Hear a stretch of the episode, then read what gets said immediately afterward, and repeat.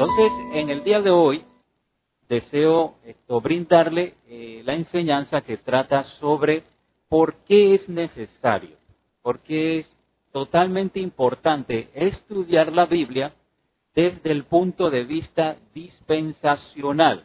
Podemos estudiarlas de diferentes formas, extrayendo conceptos y principios, pero a la hora de interpretarla de manera adecuada, es muy necesario reconocer en cuál etapa dentro de la comunicación, dentro del enlace entre Dios y los seres humanos, se hizo realidad. Así que es de gran importancia que sepamos qué es lo que tiene en mente eh, la palabra dispensaciones, cómo se ha esto, configurado delante de Dios y cuáles son los conceptos que debemos tomar en cuenta.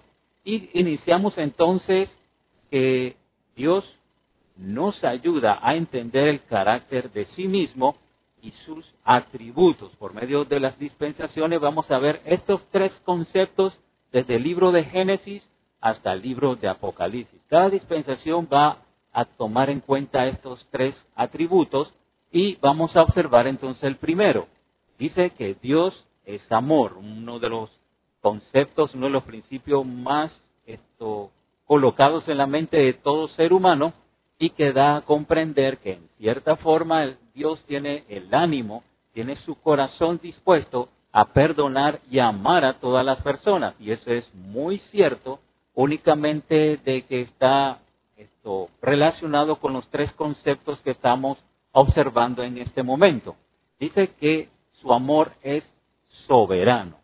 Él toma el deseo, tiene la determinación de amar a su manera, de tomar en cuenta todos los criterios que tienen que ver con el enlace con el ser humano y ejecutarlo de la forma como él observa que es más útil para cada persona en individual.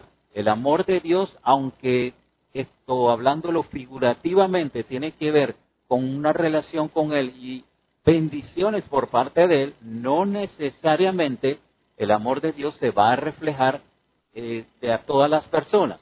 Pues dependerá de lo que el Señor Jesús quiere transmitir a través de nuestro, esto, nuestro compañerismo con Él. Entonces, primero, Dios es soberano. Es el que toma la decisión de cuál manera y cuáles son los criterios que va a tomar de acuerdo a eh, la soberanía que Él tiene. Y si sabemos y acordamos, en uno de los pasajes menciona, y los que aman a Dios, todas las cosas les ayudan a bien. A veces Dios muestra su amor de una manera distinta a los que Dios ha brindado con otras personas, pero no quiere decir que no nos ama de manera especial. Así que esta es la forma en cómo el Señor eh, ama soberanamente. Él toma las decisiones cómo ejecutar este atributo de Él. Segundo, su amor es eterno. Dios, desde que del principio del mundo hasta el final de los tiempos, Él, su amor es eterno. Nunca fallece, nunca desaparece y de acuerdo al concepto que va unido a la misericordia, dice que son nuevas cada mañana. Cada día que nos levantamos podemos ver su amor a través de nosotros. Y creo que uno de los criterios que nos ayuda a recordar es esto, darle gracias a Dios por el pan nuestro de cada día. Le mencionamos gracias por brindarnos el pan, gracias por que podemos sentarnos a nuestras mesas y tener la oportunidad de recibir la bendición con los alimentos. Y luego nuevamente al acostarnos, le damos gracias a Dios por esto, por la oportunidad de eh, observar, de llegar hasta, hasta nuestro feliz término de cada día. Y así eh, sucesivamente cada día vemos el amor de Dios. Algunos lo han observado en accidentes que pudieran haber ocurrido y por su amor nos ha protegido de algo especial. Tercero, también su amor es gratuito, es espontáneo. Dios lo da a cada persona de manera gratis. Quiere decir que si nosotros no amamos a Dios, no quiere decir que Él lo va a hacer con nosotros. Él tiene un corazón dispuesto para que todas las personas puedan conocerle de una manera especial. Él brinda de manera gratuita a toda persona sin que nosotros seamos personas eh, dispuestas a realizar el mismo criterio para Él. Un ejemplo de esto, y creo que es, va a nuestra mente en varias ocasiones, de por qué Dios permite o ama a algunas personas que han tenido un criterio muy distinto a la humanidad de manera esto, regular o de nivel promedio de hacerle daño al prójimo. ¿Por qué Dios ama a estas personas? ¿Por qué Dios ah, le elimina la existencia a personas buenas con un criterio de que pareciera que han hecho algo malo, pero personas que han ejecutado acciones en vileza humana aún continúan con vida? Pues el Señor muestra en esta forma que Él da su amor gratuito a los buenos y a los malos. Y es espontáneo. No le tenemos que decir si nos va a amar el día de hoy o lo va a hacer mañana. En todo momento Él lo hace. Así que estos son los tres criterios acerca del amor. Él es soberano, Él toma la decisión cómo ejecutar el amor hacia las personas y aún esto en el planeta Tierra y todo el sistema que Él creó en el universo, Él es eterno, su, su, su amor nunca termina, desde que inició nunca va a, a terminar, es gratuito, no va a depender de lo que nosotros hagamos, sino que se lo brinda a todos. Dice, no queriendo que ninguno perezca, sino que todos procedan al arrepentimiento. Y también es espontáneo.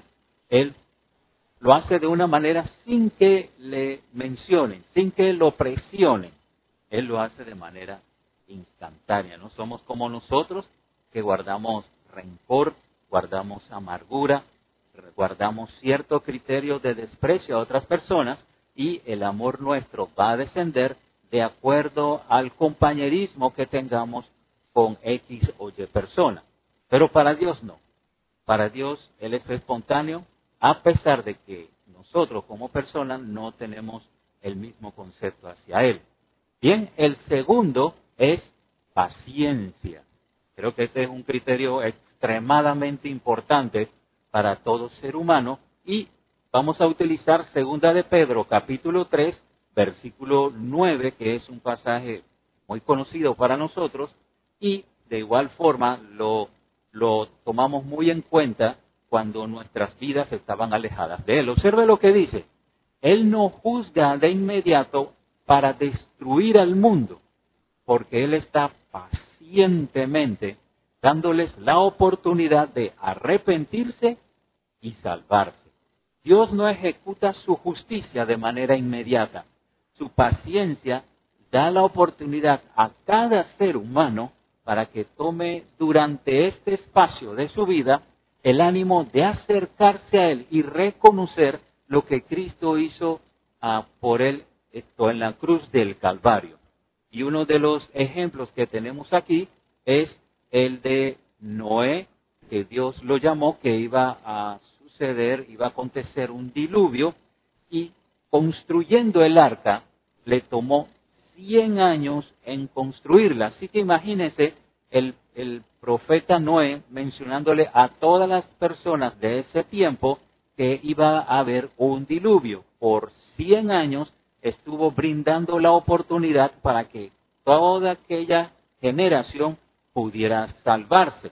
Pero ya sabemos la historia, luego que fue construida, Dios mismo cerró la puerta y cuando comenzaron las lluvias y como hemos aprendido anteriormente, Dios abrió los abismos del cielo y los abismos de la tierra para dispersar el agua hasta llenarla a su máxima capacidad en nuestro planeta.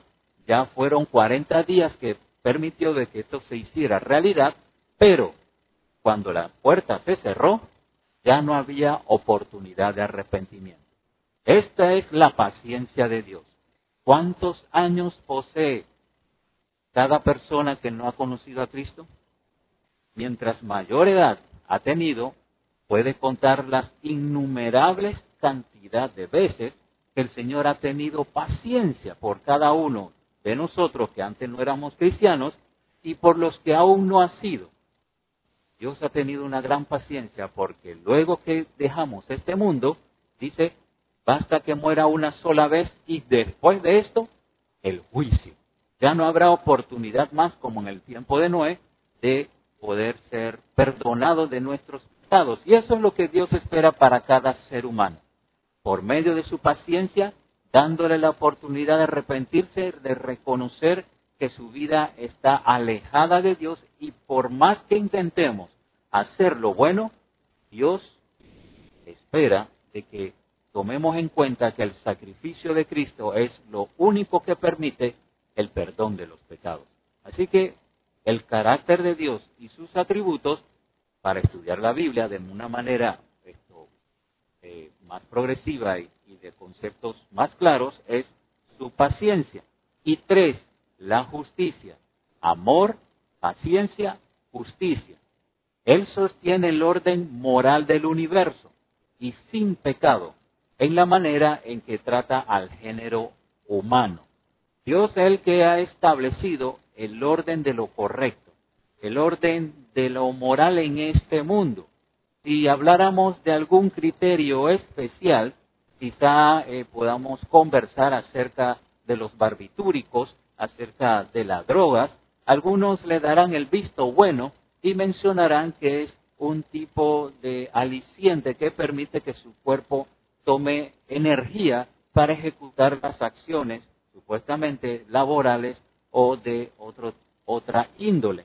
No lo ven como algo negativo y aún más ya se ha tomado en cuenta en otros países que esto tienen un sistema especializado eh, digital para poder absorber este tipo de, de barbitúricos.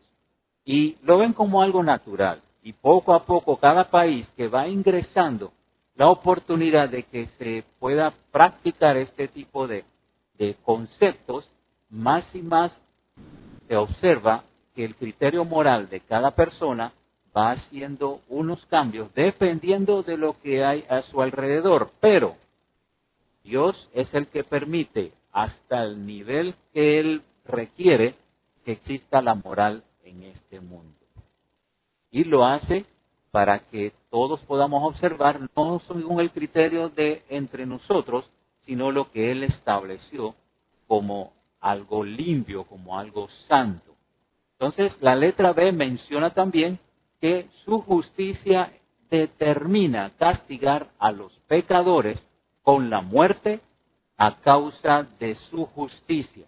Entonces, a veces decimos a Dios, Dios, ¿por qué no ejecutas acciones?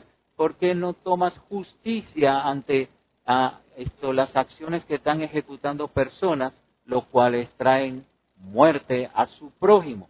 ¿Por qué, Señor, tú permites que vengan esto, huracanes, vengan tornados, eh, vengan problemas de la naturaleza y personas estos, sencillas, personas humildes, sean las que sufren? Pero ¿por qué otras no se merecen la muerte? Pues ya lo vimos que tiene que ver con la paciencia, pero también tiene que ver con su justicia. Dios da la oportunidad nuevamente de que su justicia se detenga para brindarnos la oportunidad de ser perdonados. Entonces, cada persona que viene a este mundo tiene una cita con Él y va a observar delante de su presencia todo lo que tuvimos realizando de que tenemos uso de la conciencia hasta nuestros últimos días, lo que realizamos durante todos esos años de existencia.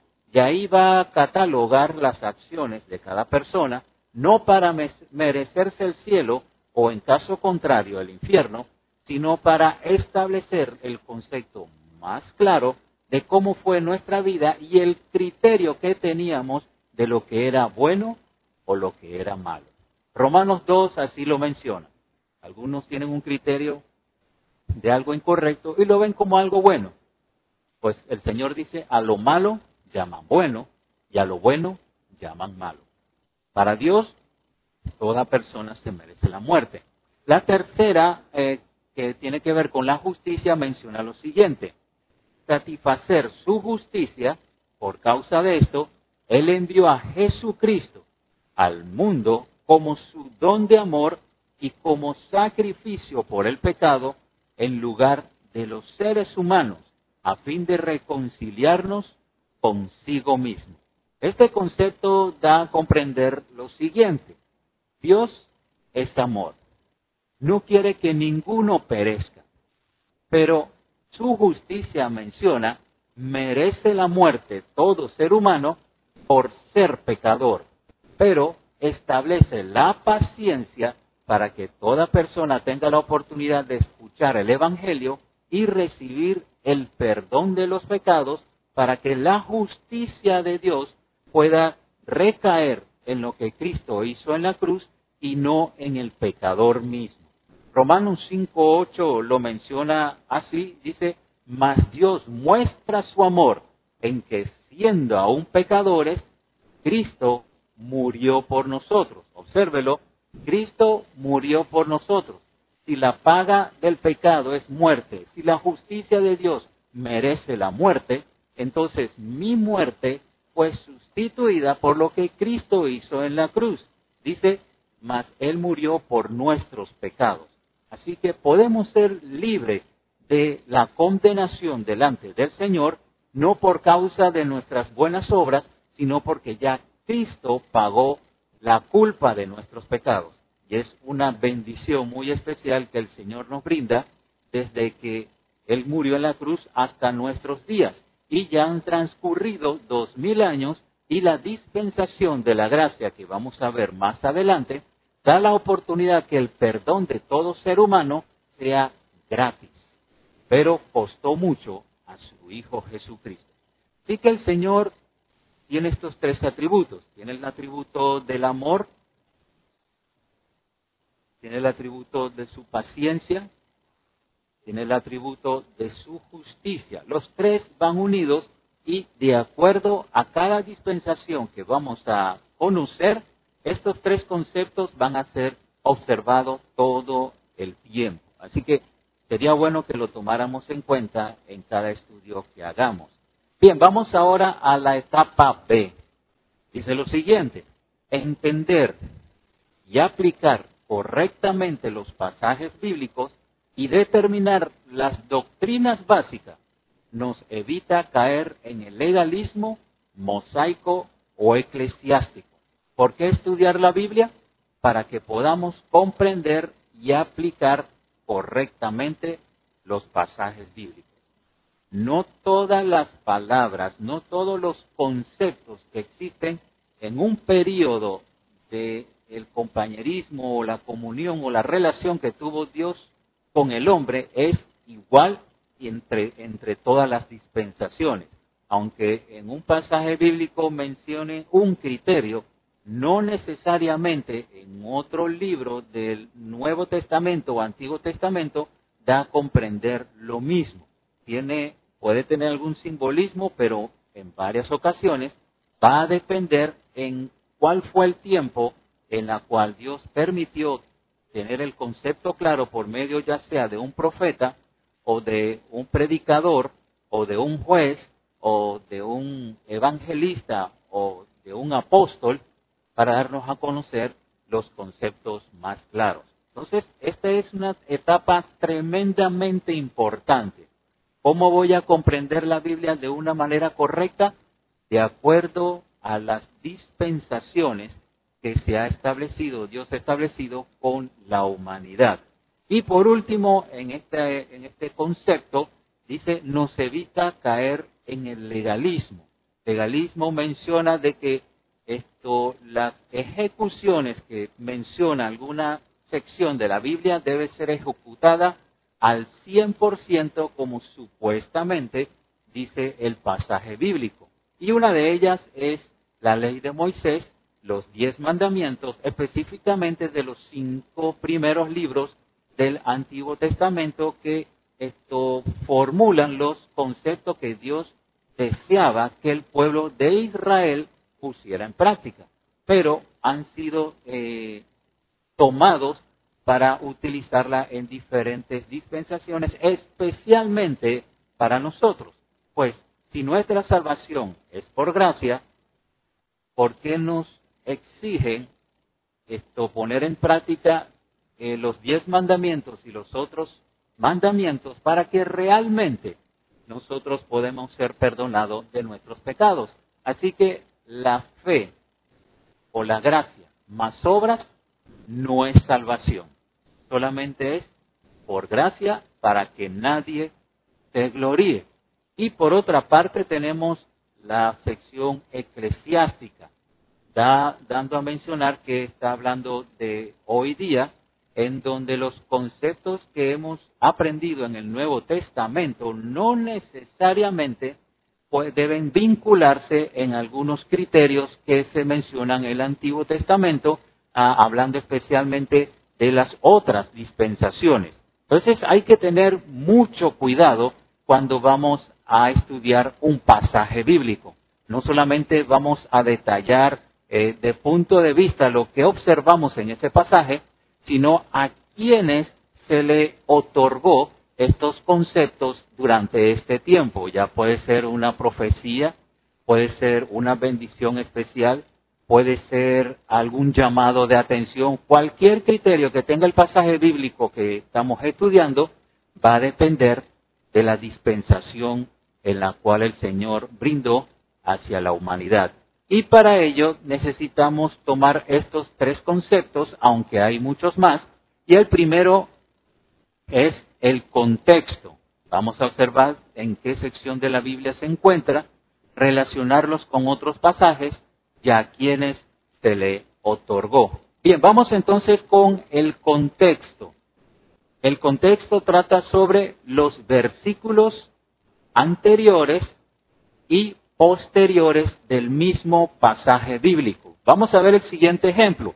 Un pasaje bíblico muy conocido, tremendamente utilizado por la gran mayoría de los cristianos, pero por no esto ingresar o, profundizar en el pasaje bíblico de Filipenses capítulo 4, nos hace falta reconocer y detallar por qué el apóstol Pablo mencionó este concepto, esta frase, que para darnos a comprender eh, la oportunidad que Dios nos da en levantarnos, en fortalecernos. Entonces Filipenses 4:13 de manera somera da a entender de que cualquier acción que nosotros ejecutemos, Dios nos va a dar la fortaleza, hablando de cualquier criterio. Sabemos que de una manera liviana y natural y sencilla podemos aferrarnos a este concepto, pero si lo exteriorizamos, lo extendemos a diversidades de acciones que nosotros necesitamos tomar, pues el criterio no va a ser del todo agradable y no vamos a sentir defraudados porque pensábamos que esta promesa era para todo lo que nosotros íbamos a realizar. Dice, todo lo puedo, cuando en realidad tenía un concepto diferente. Veamos entonces dentro del contexto lo que menciona el versículo número 12. Sería bueno leer todo el capítulo 4 para que observemos lo que estaba mencionando el apóstol. Y dice el versículo 12, sé vivir humildemente y tener abundancia. Está mencionando tuve tiempo de necesidad, tuve tiempo de dificultades económicas, hubo veces que no tenía alimento, hubo veces en las cuales no tenía algún sustento, alguna ropa en que guarecerme esto durante ya sea la lluvia o el tiempo de frío. Dice, no tenía casi nada, pero también tenía abundancia. Tenía por causa de los hermanos que me apoyaban económicamente, me enviaban vestidos, me enviaban dinero, me enviaban esto, oportunidades alimenticias y en otros pasajes bíblicos menciona de que él tenía un oficio, el de hacer tiendas y de esta manera esto era bendecido a sí mismo y a los demás por el ingreso económico que tenía. Así que el apóstol Pablo está diciendo que vivir humildemente, ser vivir de una manera en donde solamente tengo esto para el día esto que está transcurriendo. Pero en otras ocasiones, dice el apóstol Pablo, me abunda, tengo de más y puedo acostarme tranquilo para el siguiente día. Y continuando el pasaje bíblico dice, en todo y por todo estoy enseñado. Dice, todo lo que me ocurra en mi vida, ya Dios me ha mostrado cómo debo comportarme. Y dice, así para estar saciado como para tener hambre, así para tener abundancia como para padecer necesidad. ¿De qué está hablando entonces este pasaje bíblico? De la oportunidad que Dios le dio al apóstol Pablo de comprender de una manera balanceada lo que ocurre en la gran mayoría de las personas, especialmente los que vivimos en estos lugares eh, semiurbanos y rurales y podemos observar de que a veces las dificultades económicas avanzan y como está ocurriendo hoy día, debido a la pandemia, más y más personas están esto, sucumbiendo en su trabajo eh, profesional, dejando de percibir sus ingresos económicos. Así que el apóstol Pablo está mencionando, yo he andado en cierta forma con dificultades y con bendiciones. Y el versículo 3 entonces menciona, todo lo puedo. ¿Todo puede qué? Cuando estoy en abundancia y cuando estoy en necesidad, que me fortalece. Interesante el pasaje bíblico. Esto, extraerlo del contexto es un pretexto. Así que debemos profundizar mucho más cuando estamos observando algún criterio que usamos eh, de manera normal o quizá no los han enseñado, pero nos toca a nosotros investigar si realmente es de esta manera. Segundo, vamos a observar la relación, versículos con la misma verdad en otros libros de la Biblia.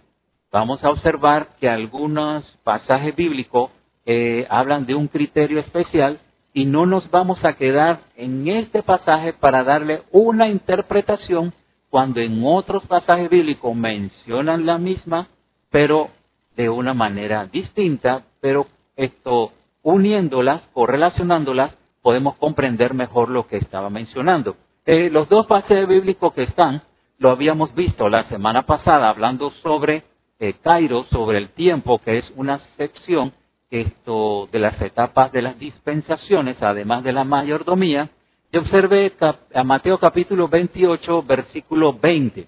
Dice, enseñándoles a obedecer todos los que le he mandado a ustedes, y les aseguro que estaré con ustedes siempre, hasta el fin del mundo. Esta palabra fin del mundo está incluida dentro de las dispensaciones.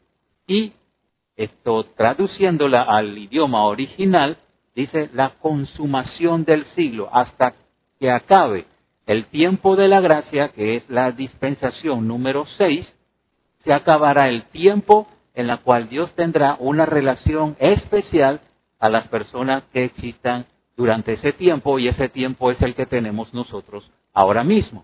Y el siguiente versículo está en Hechos capítulo 17, versículo 26 y menciona lo que está allí. De un solo hombre hizo todas las naciones para que habitaran toda la tierra y determinó los periodos. Y en el idioma original dice un lapso de tiempo indeterminado de su historia. Hechos 17, 26. Aunque los dos está hablando de un tiempo eh, específico, los dos hablan de una manera distinta. El primero, al final de esto, de una dispensación, y el otro de los periodos está hablando de la dispensación en cada etapa hasta que se culmine completamente. Los dos hablan sobre el tiempo, pero los dos no significan lo mismo. Entonces necesitamos relacionar versículos con la misma verdad en otros libros de la Biblia para esto darle el criterio correcto, la interpretación adecuada para que no tengamos una enseñanza o un aprendizaje de manera correcta e inconclusa. Bien, la tercera tiene que ver con eh, los destinatarios en su época. ¿A quién o quién fue el autor que se le estaba escribiendo originalmente? Vamos a poner como ejemplo el estudio del libro de Filemón.